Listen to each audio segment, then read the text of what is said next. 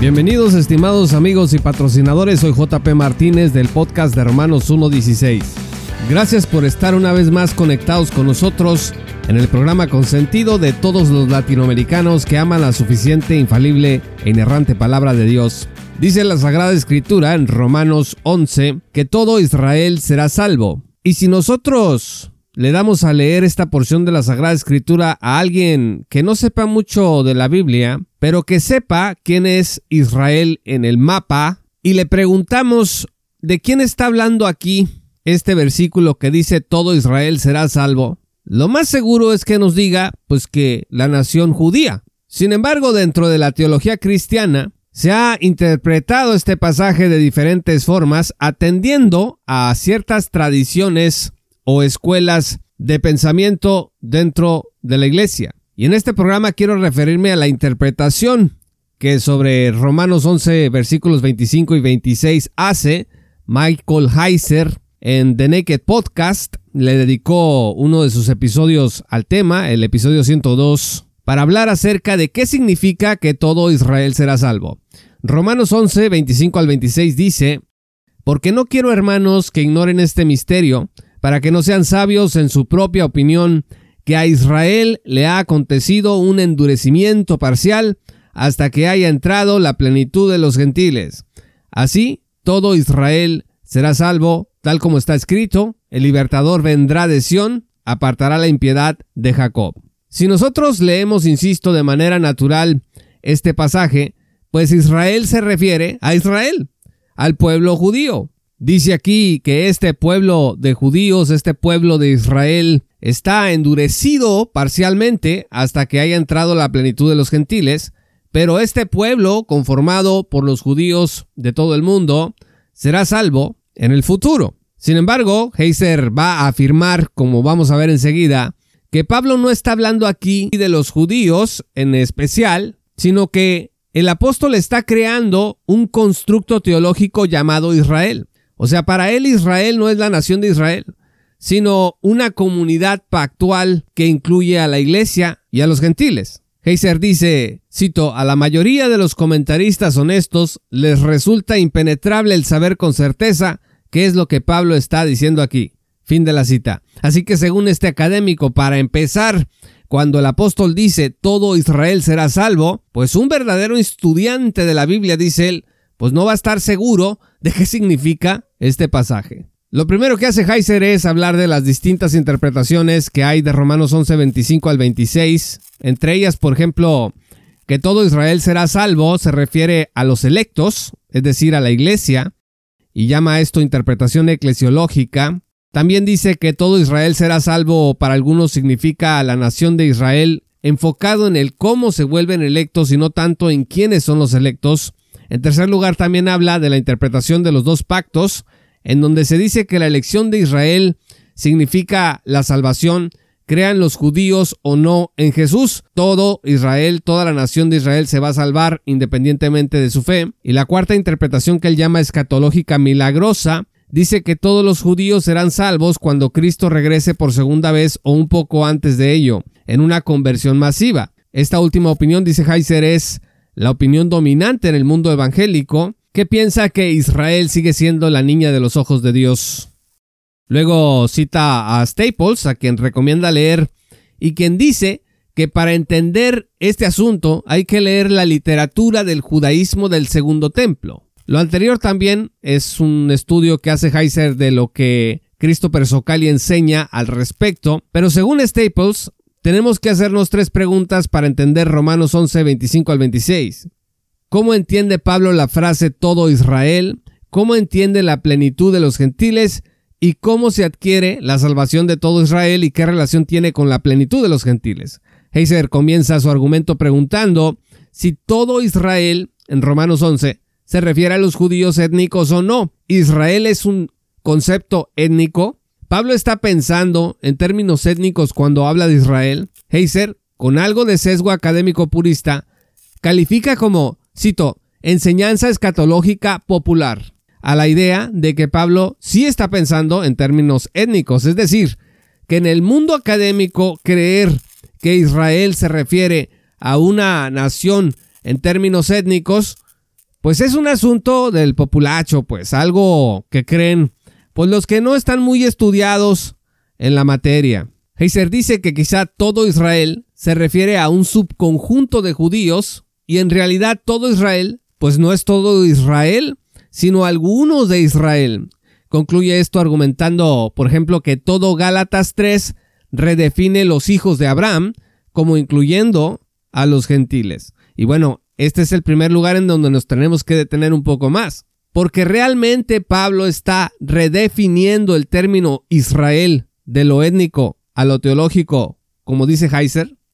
Gálatas 3, versículo 29 dice, ¿y ustedes son de Cristo? Entonces son descendencia de Abraham, herederos según la promesa. Entonces Heiser está leyendo que Gálatas 3:29 redefine a los herederos según la promesa a la descendencia de Abraham y se lleva eso a Romanos 11 para decir que cuando Pablo habla de Israel no está hablando étnicamente. Pero dos cosas hay que decir aquí. En primer lugar, el término Israel no aparece en ninguna ocasión en el capítulo 3 de Gálatas en el que Heiser alega que Pablo está redefiniendo el concepto de Israel. Pues esto es definitivamente muy extraño si lo que Pablo pretende enseñar es que Israel, pues ya no es Israel como se conocía antes. Pues, ni siquiera menciona la palabra en el capítulo 3 de Gálatas. Y en segundo lugar, el nombre Abraham aparece ocho veces, ese sí, aparece en Gálatas 3. Pablo trata en este capítulo acerca de la paternidad de Abraham, quien como Saucy, un dispensacionalista progresivo, indica, fue creyente antes de ser circuncidado, es decir, antes de ser reconocido como hebreo. Y por esta razón es que como creyente por medio de la fe, Abraham se constituye el padre de todos los que creen, no nada más de los judíos. Así que, ¿qué dice Gálatas 3? Pues dice varias cosas. Los gentiles reciben el Espíritu por oír con fe, como la fe de Abraham. Los que son de fe son hijos de Abraham, el creyente. Los versículos 7 al 9 dicen eso. El versículo 11 dice que el justo vivirá por la fe. El versículo 14 dice que en Cristo la bendición de Abraham viene a los gentiles. Los versículos 18 al 22 dicen que a través del pacto Abraham recibió la promesa que vendría a su descendencia y esta promesa es dada por la fe en Jesucristo a todos los que creen. El versículo 26 dice que todos son hijos de Dios por la fe en Jesucristo. El verso 28 que todos son uno en Cristo. Y ahora sí, el 29 dice que los que son de Cristo son herederos de la promesa porque son descendientes de Abraham. Pero Gálatas 3, en todo lo que acabamos de ver, no dice por ningún lado que los gentiles nos convertimos en Israel o que el concepto de Israel cambió. Esa es una inferencia que hace Heiser. Ser simiente de Abraham significa diferentes cosas en el Nuevo Testamento, eso es verdad, cuando se habla de la simiente de Abraham, se refiere la escritura a veces a los descendientes biológicos de Abraham, otras se refiere al Mesías como la simiente de Abraham, también se refiere al remanente de Israel, y también en sentido espiritual se refiere a los judíos y gentiles que creen en Jesús. Así que en el contexto de Gálatas 3, este último sentido, el sentido espiritual en donde judíos y gentiles que creen en Jesús son la simiente de Abraham, es que debemos entender Gálatas 3:29. Según Romanos 4, versículos 11 al 12, Abraham es, escuche, el padre tanto de circuncidados como de no circuncidados. ¿Por qué? Porque el contexto está enfatizando la fe y no la pertenencia étnica. Esa es una cuestión muy distinta al contexto en el que Pablo habla de Israel en Romanos 11, 25 al 26. Y ahí sí, en Romanos 11 sí habla de Israel. Fíjese lo que dice el doctor Michael Black, cito, la aplicación de los títulos hijos de Abraham o simiente de Abraham a los gentiles creyentes no significa que los gentiles creyentes son judíos espirituales o parte de Israel. Fin de la cita. En mi trabajo ¿Por qué dejé atrás el amilenialismo? Yo hablé un poquito de esta creencia entre el mundo amilenial de que nosotros los gentiles somos judíos espirituales y de cómo desde el principio que yo andaba en el amilenialismo, pues me sonaba bastante raro el considerarme a mí mismo como un judío espiritual.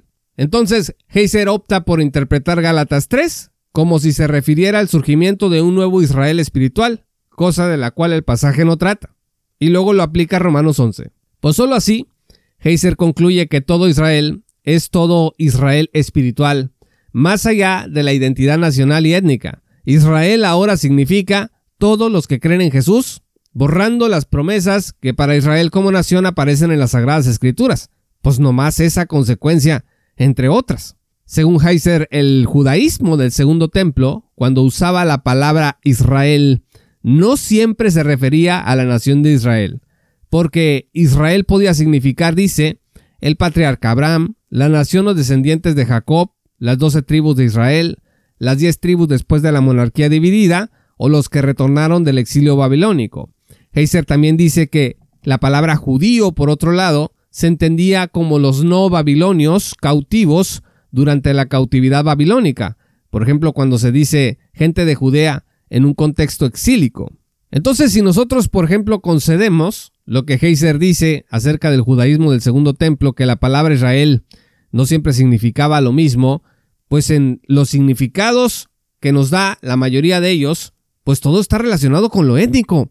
Pero además, en el contexto de Romanos 11, donde Heiser dice que Israel no se refiere al Israel étnico, pues es definitiva la lectura de Romanos 9 versículos 4 al 5, porque ahí el apóstol Pablo nos da el contexto sobre el cual debemos interpretar Romanos 11, 25 al 26. O sea, Romanos 11, 25 al 26, antes que interpretarlo con una interpretación dada de Gálatas 3, tenemos que leerlo en el contexto inmediato que es Romanos 9, 4 al 5.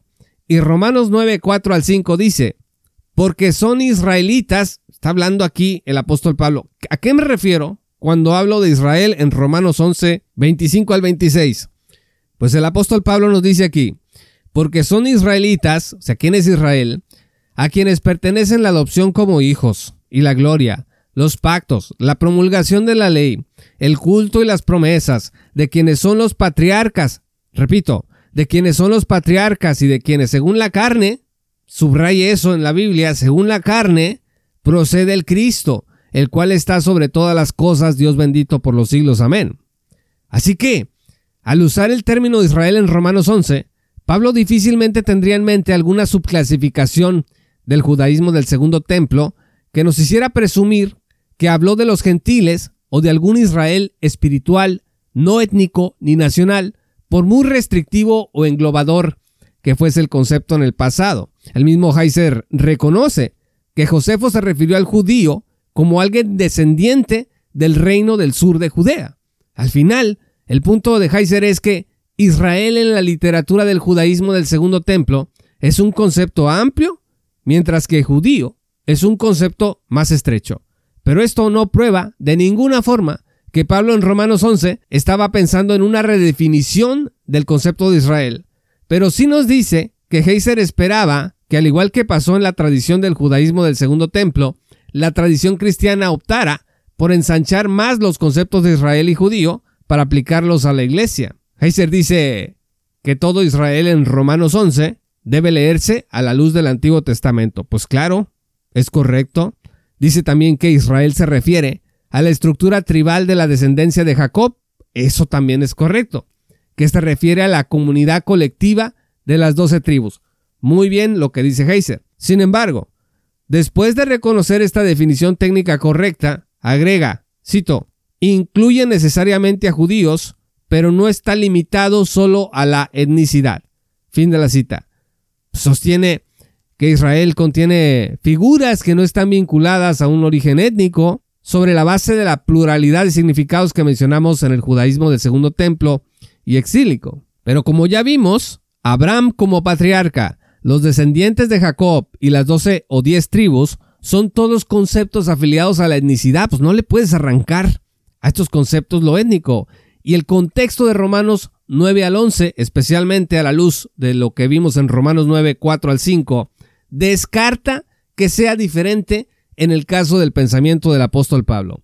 Que la palabra judío haya sido usada como término locatario y no étnico en algunos contextos, como por ejemplo para decir que los judíos son los de Judea, pues eso no genera confusión alguna porque tenemos Romanos 9 versículos 4 al 5, que nos aclara exactamente a quién se refiere Pablo cuando habla de Israel en Romanos 11 versículos 25 al 26. Así que en resumen, para Heiser, Israel y judíos no son sinónimos, Israel se refiere a las tribus del pacto, pero todo Israel no se puede definir como hablando exclusivamente de judíos étnicos. Es decir, Heiser quiere meterse a la fuerza al concepto él mismo. Según el autor, si Pablo hubiera querido referirse a la etnia judía, no hubiese dicho en Romanos 11, todo Israel será salvo, sino todos los judíos serán salvos.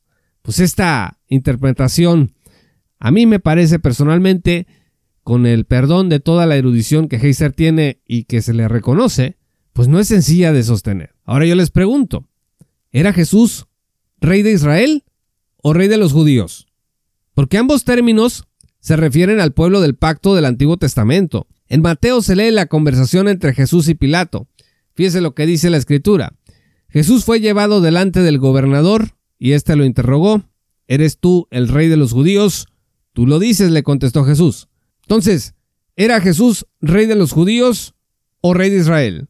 ¿Será rey de los dos? Pues esta es una pregunta me parece que un tanto ociosa. En Hechos 1, versículo 6, los discípulos preguntaron a Jesús, Señor, ¿restaurarás en este tiempo el reino a Israel? ¿Acaso debieron preguntarle a los discípulos, Señor, ¿restaurarás en este tiempo el reino a Israel o el reino a los judíos? O sea, explícanos, porque hay una diferencia grande.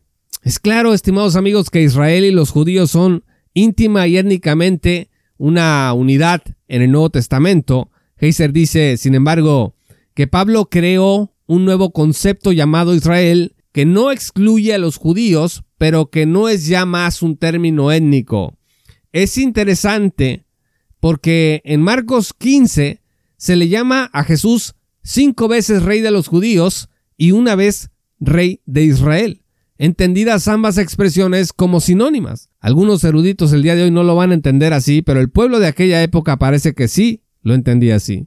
Así que cuando Pablo usa por primera vez la palabra judío en Romanos 1 versículo 16, dice que el Evangelio es poder de Dios para todo el que cree, para el judaios, al judío, primeramente, y bajo los términos de Heiser, cuando en el capítulo 2 Pablo comienza a interpelar directamente a los judíos y les dice que habrá tribulación o gloria para el judío primeramente, y cuando en el capítulo 3 les hace ver a los judíos sus falsas esperanzas en la ley, pues ¿Tendríamos nosotros como lectores respetables de la erudición actual desconectar étnicamente a este judaísmo del concepto de Israel del que se habla en el capítulo 11 de Romanos? Imagínese semejante ejercicio, pero Romanos 3 versículo 2 indica que a estos judíos les fueron dados los oráculos de Dios, judíos que además fueron circuncidados, vea el versículo 25 del capítulo 2, según la ley de Israel.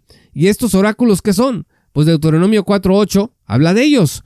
Dice la escritura, ¿o qué nación grande hay que tenga estatutos y decretos tan justos como toda esta ley que hoy pongo delante de ustedes? Para Heiser, parece ser que los judíos que reciben la reprimenda de Pablo en Romanos 2 y 3 no son necesariamente aquellos de los que Pablo habla en Romanos 9 versículos 4 al 5, ni los que debían oír acerca de las promesas dadas en Romanos 11, versículos 25 al 26. Este es un desmembramiento que hace muy complicada la lectura de todo el documento inspirado del apóstol Pablo. Pero Heiser insiste en que todo Israel no está hablando exclusivamente de judíos étnicos, sino de la totalidad del pueblo del pacto. Uno presiente que en estas ideas subyace la creencia de que Pablo era un teólogo pactual en el sentido contemporáneo del término, a pesar de que en el Antiguo Testamento el pueblo del pacto se refiere primeramente a los israelitas étnicos, descendientes de Jacob, algo que se vuelve a reconocer en Apocalipsis como tal, vea Apocalipsis 7 versículo 5, que por cierto para el mundo amilenial, cuando se habla de las doce tribus de Israel, en Apocalipsis dicen esas doce tribus somos nosotros la iglesia. O sea, no hay manera, estimados amigos, de sacarles eh, de este embrollo interpretativo en el que están. Heiser usa el uso del concepto en el judaísmo del segundo templo para generar una ampliación de la palabra Israel e incluir a la iglesia. Significa que Romanos 9:11, que inicia con un lamento de Pablo por mis parientes según la carne, dice Romanos 9:3, no está hablando en realidad según la carne. Lo étnico no está en su mente cuando dice, también soy israelita descendiente de Abraham, de la tribu de Benjamín en Romanos 11 versículo 1. Qué extraño es todo esto. Lo que está haciendo, se supone, el apóstol, es elaborar un constructo teológico, está haciendo teología en su torre, llamando a Israel para definir a la comunidad del pacto, que lo mismo incluye judíos que gentiles. El endurecimiento parcial de Israel en Romanos 11, versículo 25, no es entonces un fenómeno nacional, sino es un fenómeno teológico y multiétnico. Y yo me pregunto si el concepto de Israel incluye a la iglesia, quiere decir que la iglesia está endurecida hoy parcialmente. Es decir, esto está inconexo. La realidad es que la comunidad del pacto en el Antiguo Testamento es una comunidad étnica. Fíjese lo que dice Jeremías 31, 31 al 33. Vienen días, declara el Señor, en que haré con la casa de Israel y con la casa de Judá un nuevo pacto, no como el pacto que hice con sus padres el día que los tomé de la mano para sacarlos de la tierra de Egipto, mi pacto que ellos rompieron, aunque fui un esposo para ellos, declara el Señor, porque este es el pacto que haré, escuche, con la casa de Israel, después de aquellos días, declara el Señor, pondré mi ley dentro de ellos, y sobre sus corazones la escribiré, entonces yo seré su Dios, y ellos serán mi pueblo. No puede estar más claro el elemento étnico aquí. Mi pacto es con ustedes, no como el pacto que hice con sus padres. Es un pacto que involucra a una descendencia que se constituyó en una nación. Hay una sucesión pactual con miras a la instauración del reino de Cristo sobre la tierra, que tendrá implicaciones presentes para la iglesia de Cristo, sin menoscabo del papel escatológico de la nación de Israel. En esta misma tesitura Éxodo 19, versículo 5 dice, Ahora pues, si en verdad escuchan mi voz y guardan mi pacto, serán mi especial tesoro entre todos los pueblos, porque mía es toda la tierra. Israel sería, estimados amigos, la nación entre naciones, una comunidad del pacto, si se le quiere llamar así, cuya etnicidad originaria sería una de las fuerzas amalgamadoras para su subsistencia y posterior desarrollo cultural, religioso y político. Por eso es muy complicado que en el Antiguo Testamento el término comunidad del pacto se pueda divorciar de su elemento étnico. Heiser se quiere desmarcar en su programa de la teología del reemplazo, diciendo que él no cree que la iglesia reemplazó a Israel, pero termina diciendo que Israel como comunidad del pacto incluye a la iglesia, pero no excluye a los judíos. O sea, en el concepto de Israel hay judíos como de milagro ahí, sin embargo, la Iglesia une a judíos y gentiles, por lo que la separación geiseriana Iglesia-judíos, pues aquí genera más confusión que claridad. Al final, Heiser está de acuerdo con la teología del reemplazo en que Israel se trata de la Iglesia. Así que, luego de girar el concepto de Israel hacia su trinchera como constructo teológico y no étnico, Heiser se pregunta si Pablo, al inventar este constructo teológico llamado Israel, incluyó o no a judíos étnicos. Y esto a mí me parece muy impresionante. Le pedimos al apóstol Pablo que nos responda por algo que él no dijo. Heiser dice, a ver, cuando Pablo dijo que todo Israel será salvo, tenemos que preguntarnos, ¿estaba incluyendo cuando dijo todo Israel a los judíos? Pues imagínese, eso es leer el texto de una manera que he repetido aquí en este podcast pues bastante extraña. Y me parece que esta pregunta de si el apóstol Pablo tenía en mente a los judíos cuando habló de todo Israel, pues pertenece más a esta, lo digo con respeto, novela que Heiser ha construido desde su erudición.